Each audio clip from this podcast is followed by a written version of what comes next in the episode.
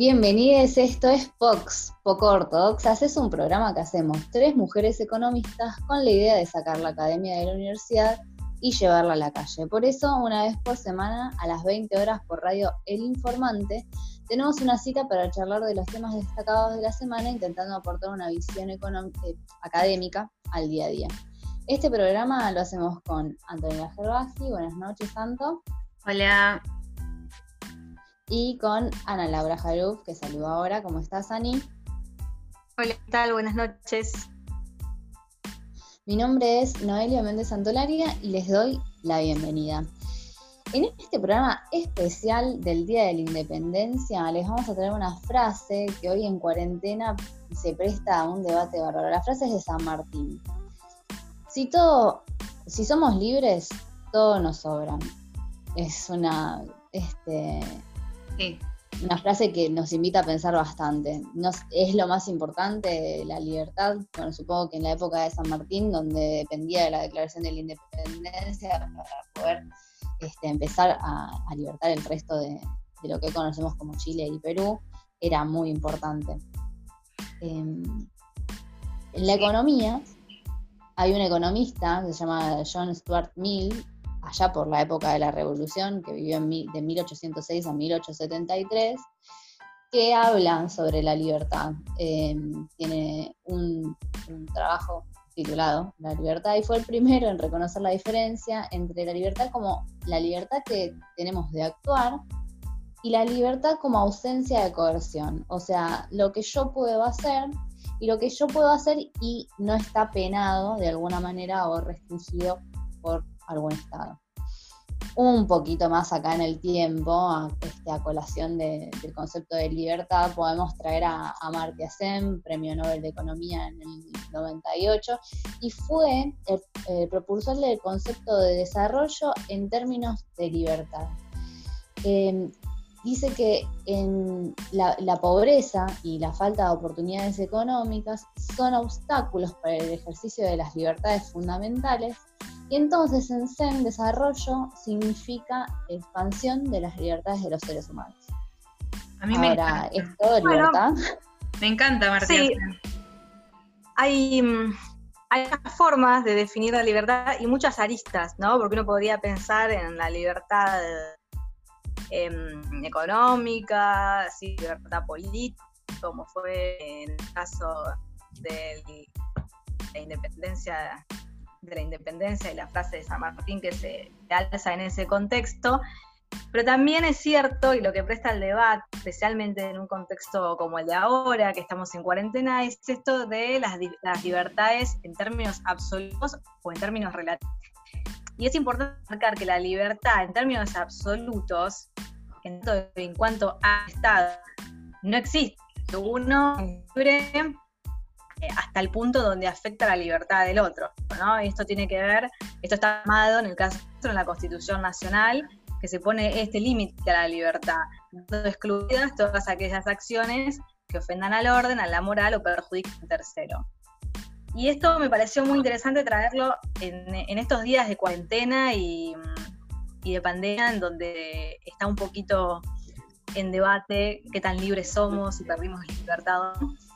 Eh, porque, por ejemplo, desde el oficialismo, lo que alza es que eh, la libertad es lo más importante en este contexto, de manera que se cercenan las libertades individuales en pos de un bien superior, que en este caso es la propia vida.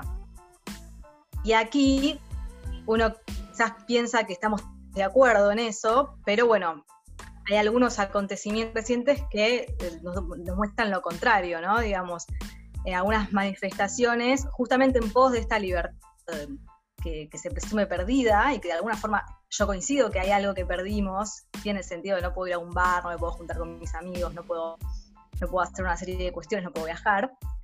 Pero bueno, de alguna manera, y pensando en las libertades relativas a la digo, bueno, me, me, puse a pensar, entonces este derecho a manifestarte que existe y que de hecho se pudo ejercer, de alguna forma está bien visto desde el punto de vista de la Constitución. Porque yo me pregunté, hay, hay un grupo de personas que se juntan en el obelisco o, en el Monumento de la Bandera, donde fuere.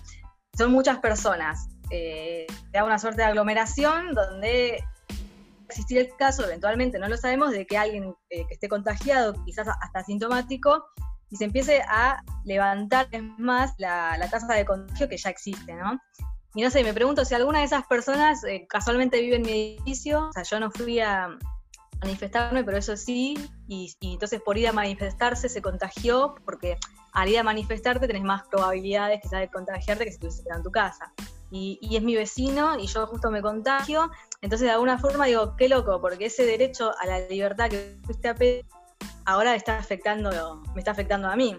Y si me baso en lo que dice la Constitución, creería que, que ese derecho tuyo a ir a manifestarte no debería ser tan permitido, si se quiere. Con esto no estoy diciendo, por favor, que salga el gobierno a, reprimir ni nada, no se entienda así, pero me, invitó al debate esta situación del 9 de julio, la frase de, la, de esta frase de libertad, que, que, bueno, este contexto es como eh, discutible. Em, la idea absoluto y relativo en este contexto que estamos viendo, donde hay un, grupo de la población donde dice, mira, yo siento que me estás limitando mis actividades y quiero.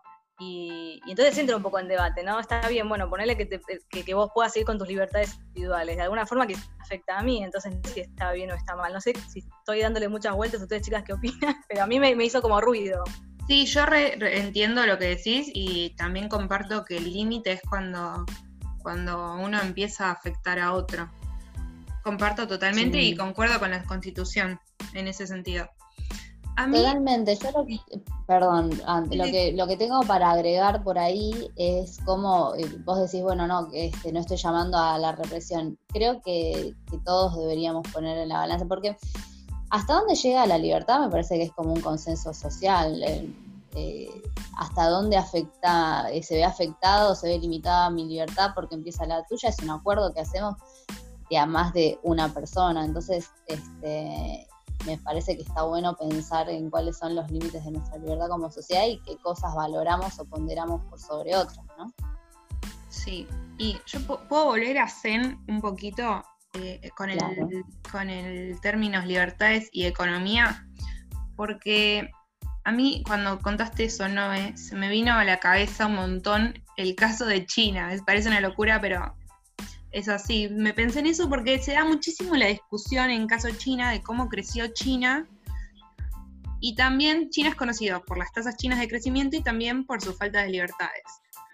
O sea, los mm. ciudadanos chinos no tienen derecho a expresarse, jamás podrían hacer una protesta anticuarentena en el obelisco como Argentina sí. El Estado es dirigido por un único partido, que es el Partido Comunista, y eso hace que no haya discusiones políticas. Pero muchísima gente también dice que este es una de las razones por las cuales genera una mayor eficiencia y un mayor crecimiento económico. Es discutible, claramente, pero si fuese así, ¿qué hay del otro lado? Si uno deja de lado la libertad, pero por el otro lado saca de la pobreza a 14 millones de personas. Hay, un, hay uno podría tener un trade-off entre libertad y economía pensando en el caso chino, quizás en las libertades, hablando en términos de capacidades, una persona que salió de la pobreza tendría más libertades de, por ejemplo, acceso a la educación o, otras cosas y no el derecho a, a manifestarse, por ejemplo. Se me ocurre a mí ese caso.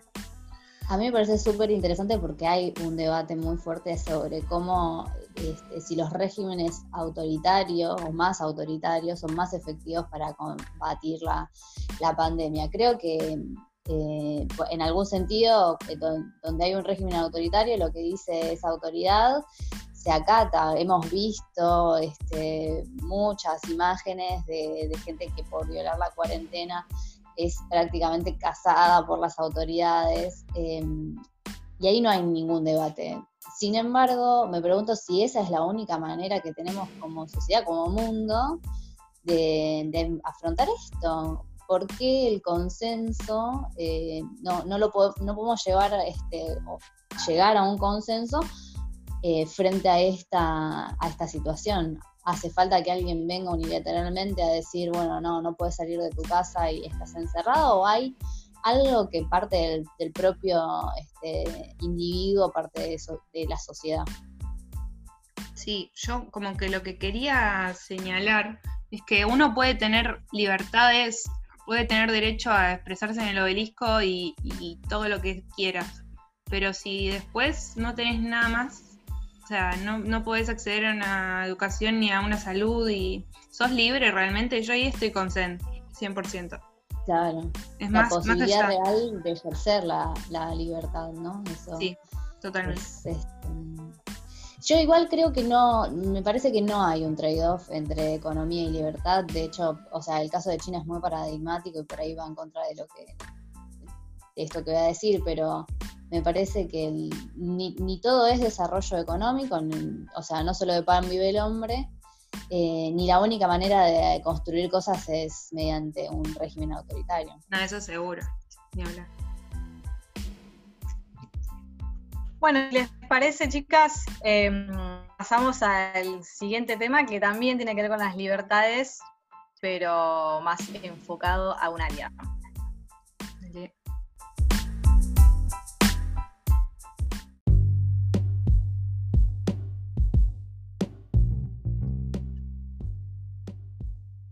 Bueno, y seguimos con las libertades, pero esta vez nos vamos a meter con el sector financiero y más concretamente las fintech, porque bueno, sabemos que el gobierno está cuidando cada dólar y cada caída neta de reservas deviene en un dolor de cabeza para los hacedores de política, especialmente en este contexto de incertidumbre y gran volatilidad. En este marco, se están implementando una serie de medidas que apuntan a salvaguardar los dólares y especialmente a morigerar acciones sospechosas, por decirlo de alguna forma. Una de ellas tiene que ver con una decisión de la UIF. La UIF es la Unidad de Información Financiera que busca recabar información sobre todos aquellos que operen en el mercado de criptoactivos con el objetivo de ver quiénes son y cuánto dinero operan. El foco se le está poniendo a este tipo de mercados, tiene que ver con el elevado volumen de operación que están teniendo. Se estima que parte de eso se debe al contexto de pandemia, a los controles en los mercados clásicos, digámoslo, pero también está creciendo la confianza de que parte de este mercado está dirigido a financiar narcotraficantes y terroristas. Esta decisión no es aislada ni alocada, sino que se enmarca en las recomendaciones de instituciones internacionales. Estamos hablando de GAFI, que es un grupo de acción financiera internacional, y Egmont, que es unidad de inteligencia financiera también. Y estas instituciones instan a todas las web del mundo a poner los recursos posibles para evitar fraudes en estos nuevos mercados. ¿sí? Sabemos que cuando nace un nuevo mercado, la ley siempre va detrás, es muy difícil llegar, siempre hay un periodo de, no regulación, llamémoslo. Entonces, bueno, lo que instaron es a aumenten y amolden las reglamentaciones para este tipo de mercados. Y de alguna forma la UIF sospecha de que el elevado monto de las operaciones en los últimos meses tenga que ver más bien con maniobras de lado de activos. Sí, todo lo que es mundo cripto siempre está con un velo de ilegalidad, digamos. Siempre está como pensado que está como dijiste vos, terrorismo, a veces lavados, tal cual. Y otra noticia que voy a contarles que está pasando, y a mí me llamó un montón la atención porque ya están cerrando el grifo de los dólares al nivel más micro, digamos, es que los bancos comerciales están limitando las cuentas que demuestren comportamientos sospechosos ¿Qué es comportamiento sospechoso? Vamos a aclarar. Vieron que cada persona puede comprar 200 dólares por mes, si tiene una cuenta, un, salario en blanco, etc. Bueno, parece que había personas que eh, se hacían de sus 200 dólares, pero todavía les daba para seguir comprando. Hablaban con un conocido, amigo, y le decían, ¿vos podés comprar tus 200 dólares? Si la otra persona no tenía capacidad para comprarlos, le decía, yo te compro tus 200 dólares y me los das a mí. ¿Se entendió el procedimiento, chicas? ¿Lo expliqué bien? Sí, sí. Entonces, esto no es legal. Eh, cada persona no puede, o sea, si vos tenés un amigo que está más ajustado, no, no podés decirle, toma, toma pesos, comprame los dólares en tu cuenta y me los giras a mí. Eso es a lo que llamamos, que les conté recién, comportamientos sospechosos. Lo que a mí me llamó la atención es que el Banco Central y los bancos comerciales estén atrás de, esto, de estos dólares, estos 200 dólares. Se descubrió también que los movimientos eh, no eran así como aislados. Parece que hay un volumen de estas operaciones que está creciendo y los bancos ya habrían advertido a sus usuarios de que eso no se podía hacer, pero se ve que continuaron estos usuarios y los bancos tuvieron que empezar a inhabilitar esas cuentas hasta que el usuario pueda explicar esos movimientos. Es eh, un poco... Sintonía fina, como decía. Sí, como tenés que ir a, ver los movimientos de, de, las cuentas y ver que la persona le giró los pesos, eh, después la, la, persona que le giró los pesos compró 200 dólares y le volvió a, a pasar los 200 dólares a la persona que le había girado los pesos. Eh, no, sé si, perdón, pero la inhabilitación de la cuenta es la cuenta en dólares, con lo cual me parece que lo que está llamando la atención es que haya un movimiento superior a 200 dólares en una caja de ahorro. Em, quizás no están siguiendo el pago en pesos que le hace uno al otro, sino el hecho de que uno en vez de tener 200 en un mes tenga 300 eventualmente. Claro, pero eso se hace, o sea, las personas pueden comprar 200 y los otros, lo que venga además de arriba de los 200 serán transferencias en dólares de la cuenta que le pasaste los pesos, sería.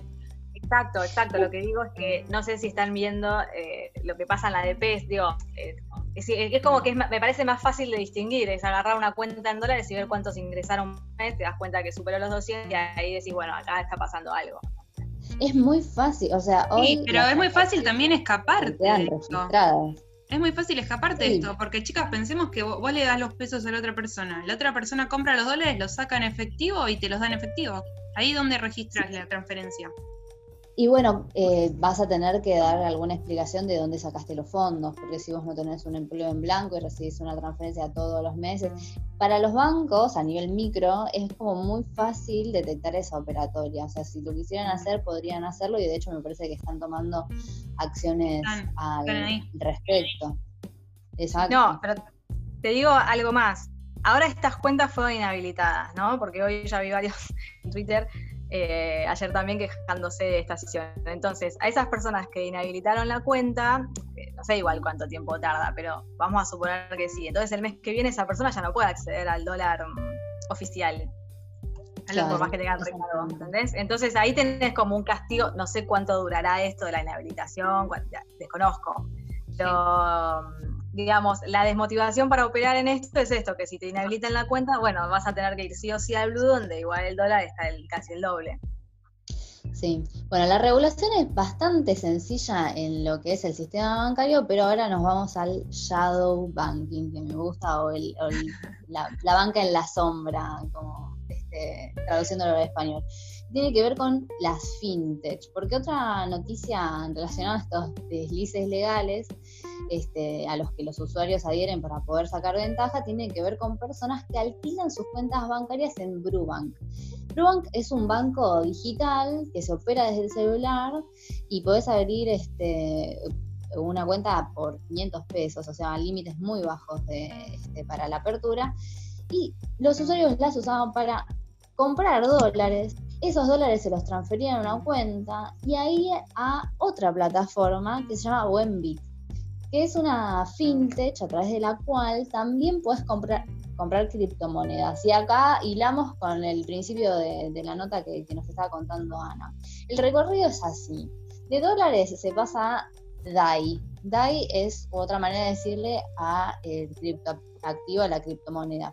Y de ahí lo haces efectivo, sacando una diferencia. Si bien ese mecanismo no es ilegal, o sea, la compra de las criptomonedas no es ilegal, lo que sí llama la atención y que está este, mal es alquilar una cuenta para poder hacer esta operatoria. Claro, ¿sabes qué? ¿Puedo meterte ahí un comentario? ¿Se acuerdan de las, las madres que alquilaban sus bebés para hacer colas de bancos? No sé si. esto, o sea, la gente alquila su cuenta por, por, nada, por 500 pesos me parece que escuché que alquilaban su cuenta para que alguien compre los dólares en su cuenta. Esto es peor que lo anterior. O sea, está, en Argentina, esto es como, esto no pasa en otro país. Sí, perdón, quería, hacer, quería hacer una aclaración porque quizás se entendió mal. No es que la apertura de la cuenta sale 500, sino que um, es como que yo tengo una cuenta de Brubank y le alquilo a, a un X dame, dame 500 pesos y te dejo operar y comprar dólares por acá. Ah, Creo que mucha gente abrió cuentas por el IFE en Brubank también, porque era muy fácil de abrir, algo así. Bueno, son las bondades que tiene este tipo de, financiarización, este, atada a la tecnología y con muchas menos regulaciones, pero del otro lado, bueno, hay un balance que hacer. No es tan fácil la, la regulación. Igualmente, tras esto, buen, buen Bit, que es esta plataforma a través de la cual se compra la criptomoneda, suspendió todas las operaciones para los usuarios en Argentina.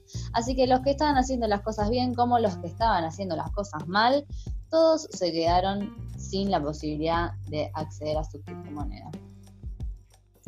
Corta la Sí, y esto, sí, exacto, pero esto un poco, entonces yo relaciono todo con todo, eh, eh, la libertad, ¿no? Esta libertad relativa, porque digo, algunos abusaron de la libertad y terminaron haciendo macanas y ahora por eso terminaron perjudicados todos. Entonces, hasta, porque, porque también hay muchos que ahora dicen, ay, pero ¿cómo me van a decir a mí cuántos dólares puedo comprar? ¿Cómo bueno, sí, está bien, pero si vos vas contra una reglamentación, termina pasando cosas como esta, en donde lamentablemente ahora se ven afectados todos. Entonces, ¿hasta qué punto uno puede tan, ejerce tanta libertad, tanta, tanta, tanta, hasta el punto que, bueno, eh, no cumpliste tal reglamentación y te se terminado perjudicando a los demás? Sí.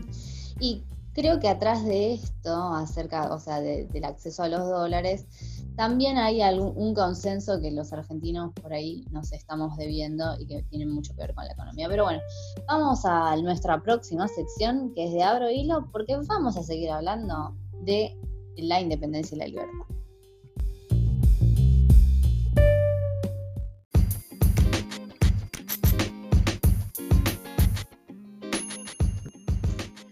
Bueno, seguimos con el especial Día de la Independencia en Pop y para conmemorar este 9 de julio vamos a traer un plagio que se viralizó en las redes sociales.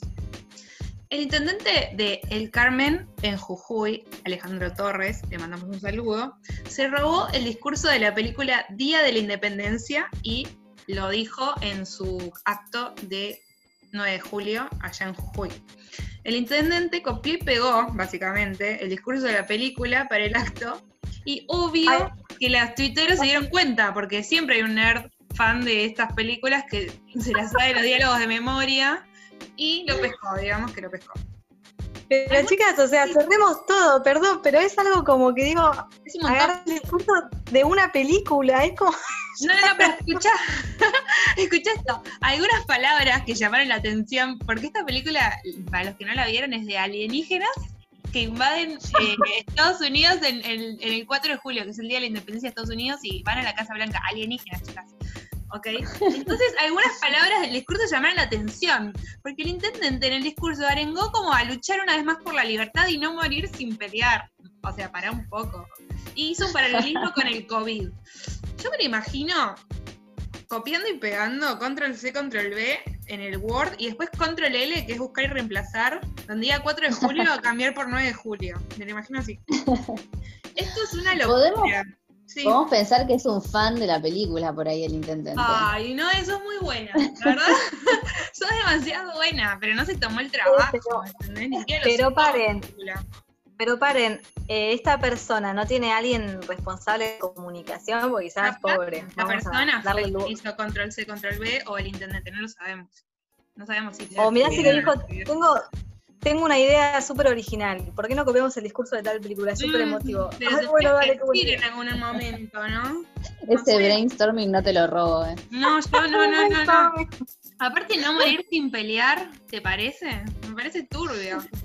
O sea, puso donde diga Estados Unidos reemplazar por Argentina y donde diga enemigo reemplazar por coronavirus. Para mí fue así. este señor nunca se imaginó que alguien se iba a dar cuenta de este copy-paste. Pero internet no te deja pasar una. O sea, el archivo no lo resiste nadie. Así que bueno, ahora les voy a leer unos, unos tweets sobre este episodio que bueno, fue trending topic durante todo el día. Así que les voy a empezar a leer. el usuario se llama Fosme Culanito arroba fulanito cosme, dice, yo me imagino, buscó en Google discurso de la independencia y le salió eso, probablemente. Walter 50 5502 82 dice, malditos nerds de la película de Aliens, saben los diálogos de memoria. Y sí, la verdad que siempre hay un nerd. Ese va con mi teoría. Ese, sí, sí, está yo, yo soy como el, como el intendente, jamás me hubiera imaginado que alguien se iba a dar cuenta, pero internet no te deja pasar una. Habrá dicho, si pasa, pasa, dijo. Claro, sí, el acá. Sí, no, hay que ver cuánta gente fue al acto y justo uno sabía. Pero bueno, hay que estar preparados para todo. Esto es así. Seguro. Sí. Bueno, esto me hace un poco acordar, o sea, haciendo un paralelismo, pues yo todo te lo llevo a la economía, de las soluciones que a veces nuestro país quiso importar o, copiar de, del extranjero. de solucionar problemas argentinos con soluciones eh, estadounidenses, por decirlo de, alguna manera. Sí, de la experiencia sale mal en general. No, o extranjeras, no sé, bueno, ven, como que en Estados Unidos nacen muchas ideas, pero mm, sí es cierto que dentro de la economía, por lo menos de la economía, probablemente de alguna otra ciencia también, pero no, no puedo hablar de eso, eh, hay paradigmas que, que, exceden los límites nacionales. Entonces, cuando de repente arranca un nuevo paradigma después de alguna crisis, llamémoslo, que pasamos de la ortodoxia a la heterodoxa, pasamos de un Estado más presente a un Estado ausente. Em, son ideas que no quedan, puede haber casos aislados de un país, como, como mencionaba en el caso de China, por ejemplo, que sigue un modelo eh, distinto al de la mayoría, pero en términos generales se dan como oleadas de, donde se implementan políticas similares. Por ejemplo, cuando fue lo del consenso de Washington en 1989, esto, obviamente, bueno, sale en Estados Unidos, de alguna forma se, se traspola para, otros países, en este caso también Argentina, eh, voy a decir, fue víctima de em, los países claro, fue víctima de los países. Sí, bueno, se, se, vino como una etapa de el FMI más presente, Banco Mundial. Eh, donde se, se buscaba una estabilización macroeconómica, veníamos obviamente bastante golpeados, a través de la liberalización económica con respecto al comercio, eh, también con respecto a la inversión, un Estado más ausente, como les decía, se vino también la ola de privatizaciones y la expansión de las fuerzas de mercado dentro de la economía interna. Eh, eso fue eh, una oleada igual, como les decía, no solamente para Argentina, son como Em, políticas que de repente se empiezan a implementar en, distintos lugares, después falla y otra vez se vuelve a otro tipo de política y así como que se va, estamos dando vueltas, ¿no? Yo creo que no, no toman en cuenta las particularidades de cada país y ahí es donde no, no funcionan. Es como, lo, lo, puedo mencionar con el tema de, acá en Argentina una vez se intentó implementar la ley de coparticipación de Australia. Y lo que dijeron los argentinos es traigan a los australianos a vivir a Argentina y ahí quizás funcione, pero no, no va a funcionar en Argentina si no tienen en cuenta las características de nuestro país. Sí, yo tengo un dato también con respecto a este, la, ley que rige la minería, que es medio un copy-paste. Eh, y, pero yo lo último que les quiero tirar, como para que lo pensemos, es que eh, en realidad eh, la, economía argentina tiene unas particularidades que se pueden extrapolar al resto del mundo. Creo que deberíamos hacer el, camino inverso. Esta no es una idea mía, sino que es una idea de un sociólogo que vino a estudiar la crisis del 2001, se llama Elan Turén, y muy influyente en la política argentina, que dice que eh, el problema con Argentina es su inserción en el, mundo y en la globalización. Eh, y me parece que, a mí no, a él le parece que, tendrían que, tendríamos que mirar con este, mucha atención lo que pasa aquí porque puede pasar la resto. Así que bueno, los dejamos para que en el próximo bloque tengamos el honor de recibir a Gabriela Margar, historiadora, que nos encanta en Vox y que tiene mucho para contarnos. Pero antes las dejamos por un tema.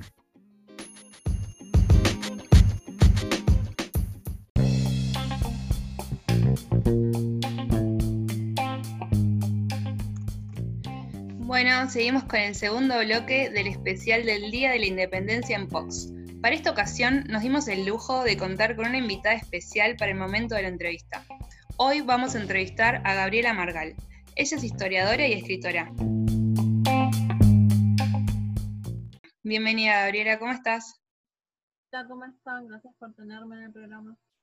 Gracias a vos por aceptar la invitación. Nos pareció una gran idea contar con tu presencia para la entrevista, ya que hemos notado que los días en los que estudiamos el 9 de julio han quedado un poco atrás. Y la verdad que cuando preparábamos la entrevista nos surgieron un montón de dudas y nos dimos cuenta de que había muchísimas cosas que o nos habíamos olvidado o directamente no sabíamos. Así que Gaby, te pido, si no llegas al contexto de 9 de julio de 1816, nos transportamos, saltamos la cuarentena y viajamos un cachito. Por favor, si no podemos viajar eh, espacialmente, viajemos temporalmente. Ojalá. Ahí está. Bien, a mí me gusta cuando uno trabaja este tipo de fechas tan, tan digamos, importantes en el calendario, eh, ponerlas en contexto y no en un contexto, digamos, digo, bueno, pongamos todo en contexto, sino en contexto histórico, que era lo que estaba pasando en el mundo en esa época. Y me gusta hacer un, pequeño salto hacia 1806, que es la, la, fecha, el año de la primera invasión inglesa.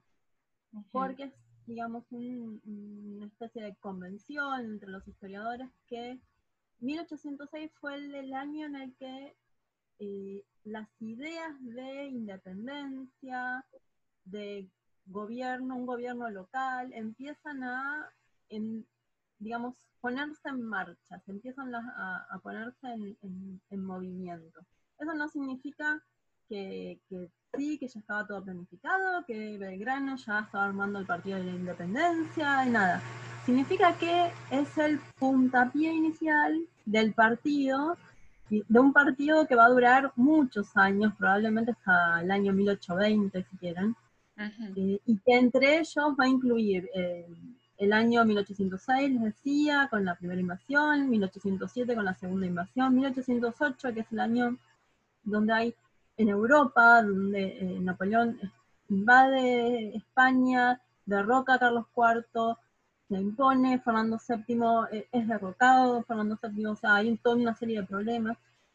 Y se forman algo que va a ser muy importante para 1810, que son las primeras juntas, las españolas. ¿Se acuerdan cuando nos enseñaron en el colegio sobre el, 25 de mayo de 1810? La primera junta dice queremos juntas como en España.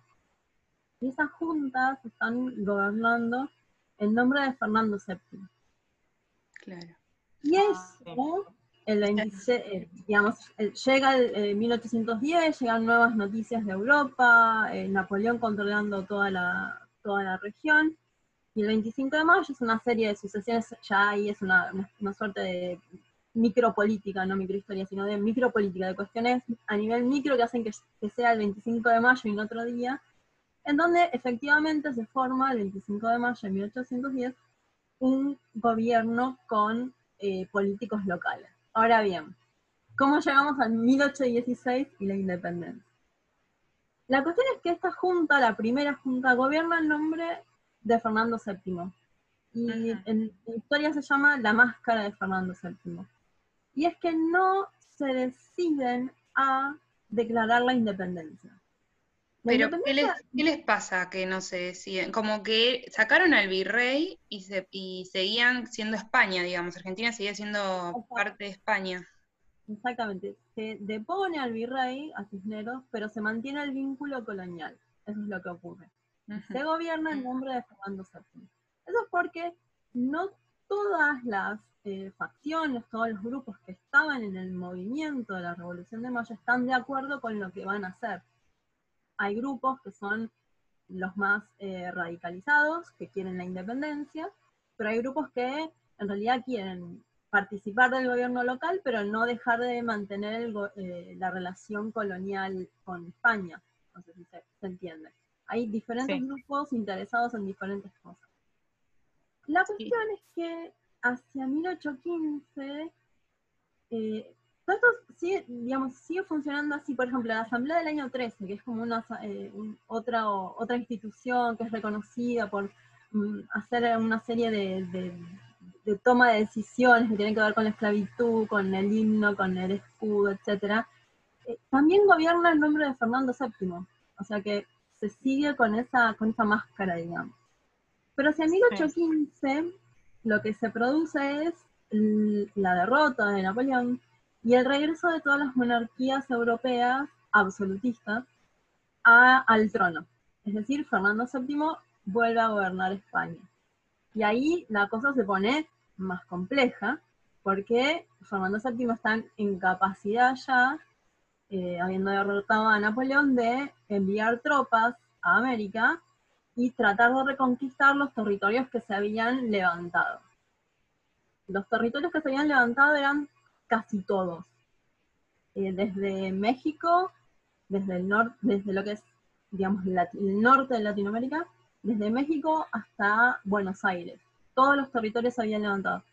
La única revolución que seguía en pie era, si no me equivoco, la de, em, la de Buenos Aires.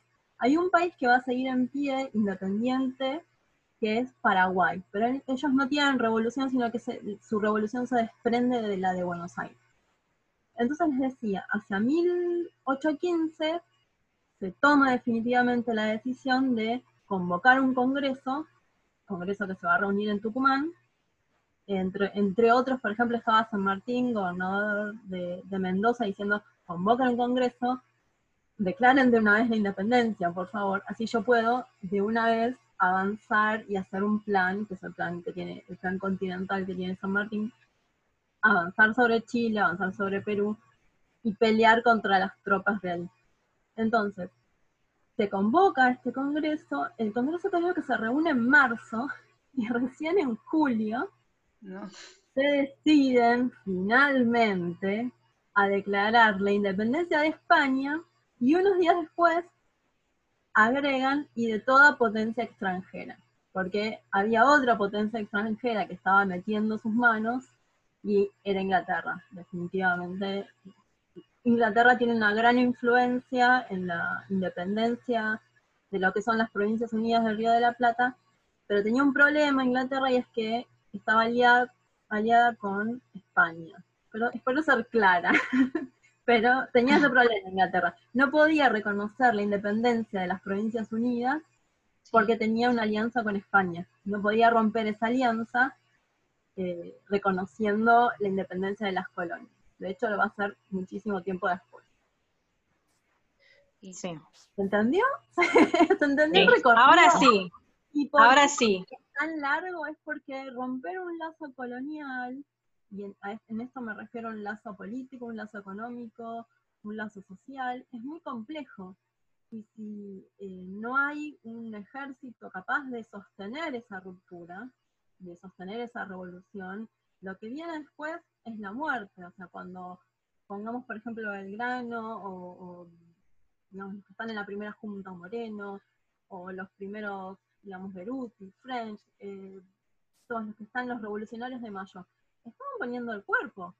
Y la cosa se complica si, si de repente empieza a avanzar un ejército del otro bando eh, y uno no tiene con qué hacerle frente. Por eso es necesario que venga San Martín, por eso es necesario armar un ejército, por eso es necesario eh, que la, cuestión se, ponga más eh, en una cuestión de guerra. Hay un libro muy famoso, no sé si lo escucharon alguna vez, que se llama Revolución y Guerra.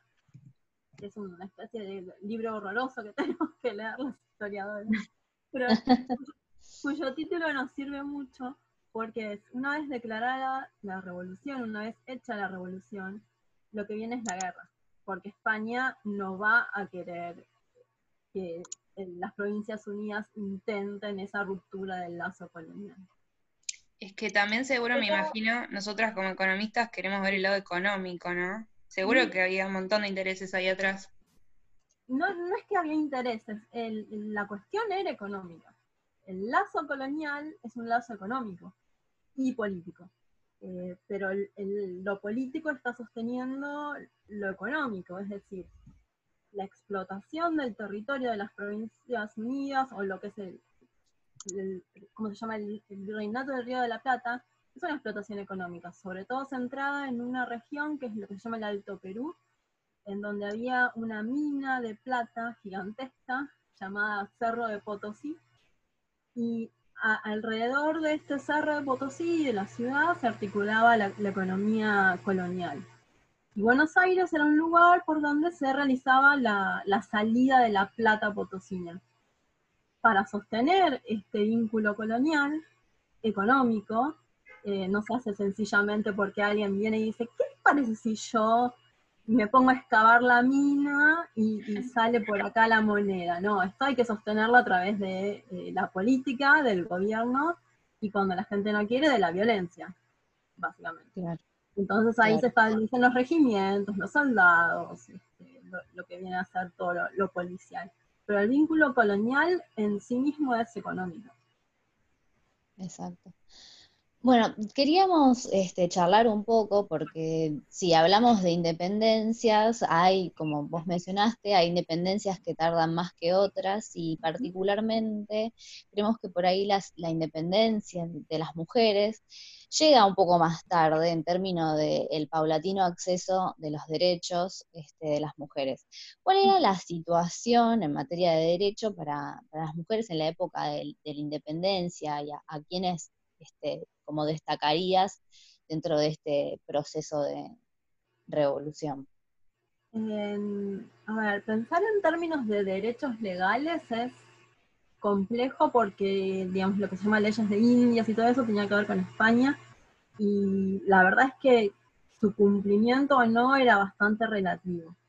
Em, si, si uno se pone a analizar lo que podían hacer las mujeres en ese momento y lo compara con lo que pueden hacer después con un, código que es famoso, que es el código Vélez por ejemplo, que ya es de ya una república argentina conformada en, la década de 1860, eh, yo diría que las mujeres tenían más derechos, eh, es relativo, pero tenían una serie de derechos eh, que no van a tener, por ejemplo, en 1860.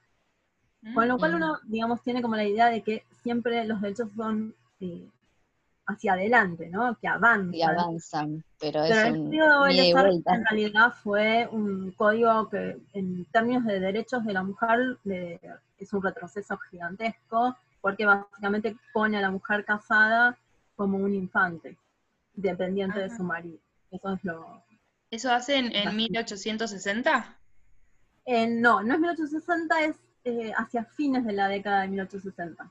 Eh, no, no quiero errarle a la fecha. No, no, no, no, por favor, pero no, no conocía esto. O sea que perdiendo, perdiendo derechos a medida de que se pasaba el tiempo.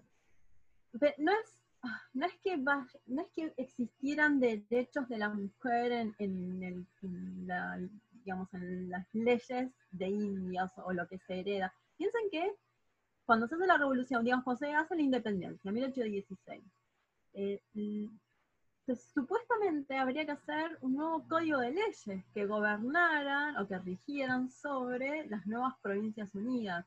El problema es que, si ustedes recuerdan, 1820 hay algo que se llama anarquía del año 20, y es que en realidad no existe un Estado tal cual lo podemos considerar, Em, un, Estado que sobreviva al virreinato del Río de la Plata. Entonces, en realidad lo que sobreviven son eh, lo que en historia llamamos estados provinciales. el estado de Buenos Aires, el estado de Santa Fe, el estado de Salta. Y es complejo, lo sé. Porque el, el, el virreinato del Río de la Plata se desmorona. Y la conocida pelea entre unitarios y federales es que no es posible conformar un Estado unificado después, o sea, que sea heredero de ese virreinato del Río de la Plata.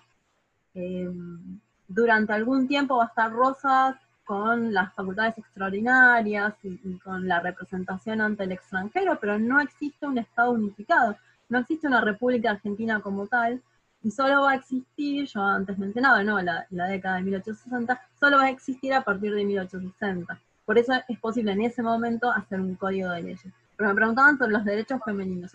lo que yo decía es, no existe algo pensado como eh, las mujeres tienen estos derechos. Hay cosas que las mujeres pueden hacer. Podían firmar documentos económicos, por ejemplo.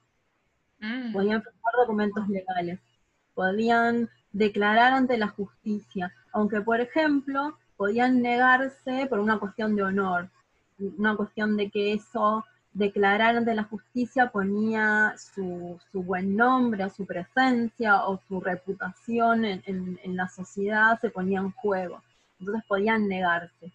Em, hay algo que, siempre escucho y es que, por ejemplo, se dice que la violencia eh, masculina, la, violencia dentro del matrimonio era algo comúnmente aceptado. La verdad es que no, que se ha encontrado en los, las, historiadoras en general son las que se ocupan de esto, em, han ido a, los, al Archivo General de la Nación y han encontrado juicios por violencia doméstica, han encontrado juicios por violación. Entonces, siempre digo, ah. em, como decir, los, eh, los castigos a veces eran irrisorios, pero que ya el hecho de que se pudiera denunciar, que existiera la capacidad de denuncia, es algo llamativo. Eh, y eso estoy hablando. yo no me lo imaginaba. De siglo XVIII y principios del siglo XIX. Chicas, les recomiendo un libro. Sí, please, por favor. sí. Escena Argentina contada por mujeres escrito por Gabriela Margal.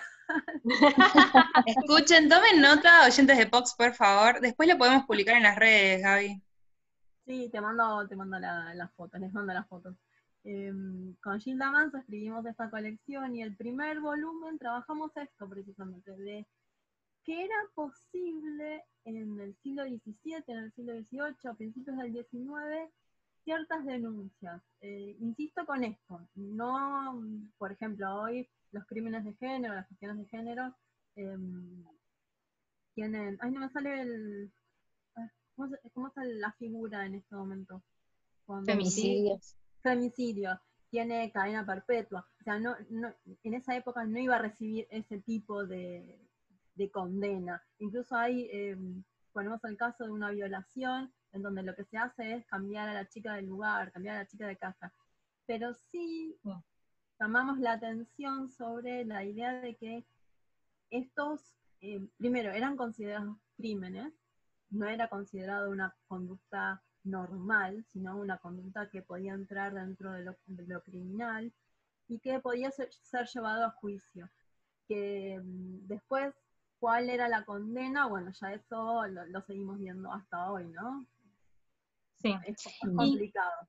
pero bueno. Gaby, eh, viniendo un poquito más cerca en el tiempo, pero también referido un poco a la mujer y, a sus derechos, eh, un poco también buscando información para esta entrevista eh, respecto al voto femenino, que a mí me, interesaba muchísimo y que uno lo asocia con la figura de Perón. no sé, te voy a hacer algo en, forma de pregunta porque tengo miedo de, estar diciendo una, una burrada, pero habíamos leído que Julieta Lanteri fue la primera mujer que votó en 1911. O sea, a mí me, confundió mucho la información porque, eh, bueno, mi pregunta es si, ya se podía votar, y, o sea, ¿qué pasó eh, entre 1911 y 1947? Porque entiendo que no todas las mujeres podían, o sea, ¿en qué, cómo, ¿cuál es el contexto? Sí, eh, sí, sí, sí. El contexto es que ella se agarra de una, un vacío legal dice, no hay ningún eh, lugar donde diga que yo no puedo votar. Por eso es la primera mujer en votar. Pero eh, no, no está permitido, y yo insisto con esto, en ese momento estaba rigiendo el código Belsarfield, entonces no, no podían votar. o sea que fue esa vez con ella y no es... Sí, fue esa vez y porque ella se aferra a ese vacío legal, digamos. Eh, pero no, no digamos, la pelea por el voto femenino es una larga lucha que tienen las feministas argentinas, Victoria Campo entre ellas, pero hay Alicia Moro de Justo, por ejemplo. Em, Alicia Moró, nada de Justo. Moró, punto, punto, punto. me gusta, me gusta. Sí, y no, y no hable de Mariquita Sánchez, que siempre le dicen de Thompson, y yo siempre... Ah. Nada de Thompson, nada de Thompson. Marilita Sánchez. Em, pero no, el, tema es que la. A ver, yo les mencionaba el código de Sarfield antes. Hacia 18, perdón, 1924 hay una reforma en el código que habilita ciertos derechos, sobre todo ciertos derechos patrimoniales eh, para la mujer. Pero no hay, este, digamos, habilitación de derechos sobre los hijos, por ejemplo, no sé si ustedes conocen el tema de...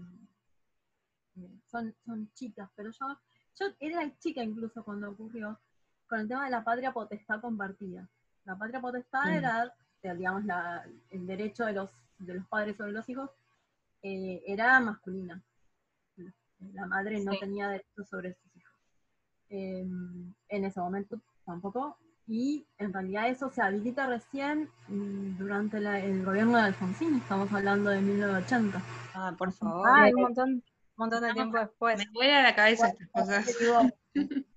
Eh, que imaginen que las mujeres en esa época no tenían ningún derecho en absoluto ni sobre su patrimonio, o que les interesa la economía, ni, sobre sus hijos, ni sobre sus vidas. es, eh, muy conocido para mí, que lo he leído muchas veces, el caso del, señor Durán. Habrán escuchado hablar del, hospital Durán. Sí, sí. El doctor Durán estaba casado y no dejaba salir a su esposa. No, dejaba, ¿Qué? No dejaba salir. De hecho, su esposa una vez se escapa, ayudado creo que por, um, creo que por su cuñada, y la capturan y vuelve a su casa y la mujer no puede, em, creo que en, algún momento existía la separación de hecho, eso, eso existía porque los padres de las chicas tampoco eran tan estúpidos, digámoslo. Y entonces logra separarse del señor, del doctor Durán, pero nunca logra recuperar su, patrimonio, eh, lo, que le pertenece a ella porque está, digamos, probada la violencia, etc. Y el doctor Durán termina cediendo eh, su dinero y así se construye el hospital Durán. Un amigo. Ah, mirá. Con el hospital se pegó un lavado de imagen increíble. Si no nos contabas este pormenor, este chisme, digamos, porque ya para, o sea, jamás nos hubiéramos enterado. Sí, sí, creo que llegó a, ser conocido el hecho de que el señor, porque, digamos, cierta violencia era aceptable, pero vieron cómo es la cosa, a veces hay, hay límites. Y era conocido el caso de, la esposa del señor Durán.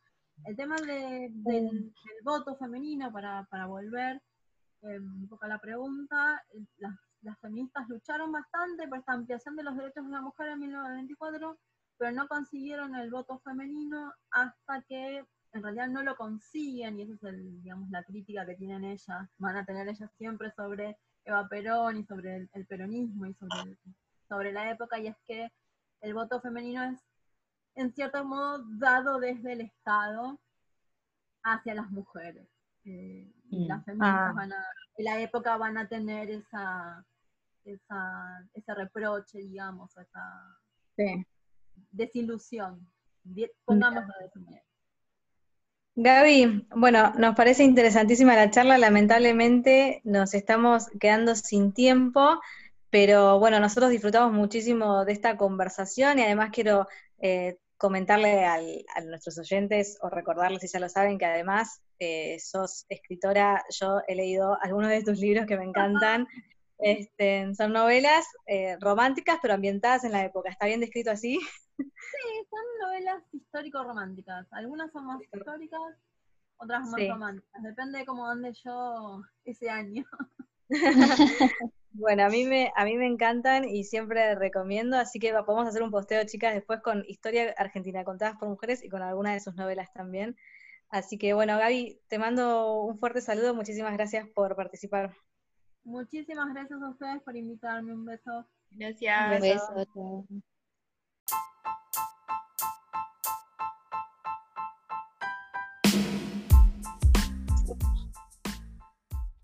Bueno, hasta aquí ha llegado este programa. Les agradecemos mucho por haber eh, escuchado.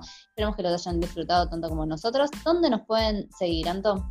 Eh, nos pueden seguir en Instagram y Twitter como Poco y Bajo Ortodoxas. Nos pueden escuchar en Spotify como Pox, Poco Ortodoxas y YouTube también Poco y Bajo Ortodoxas.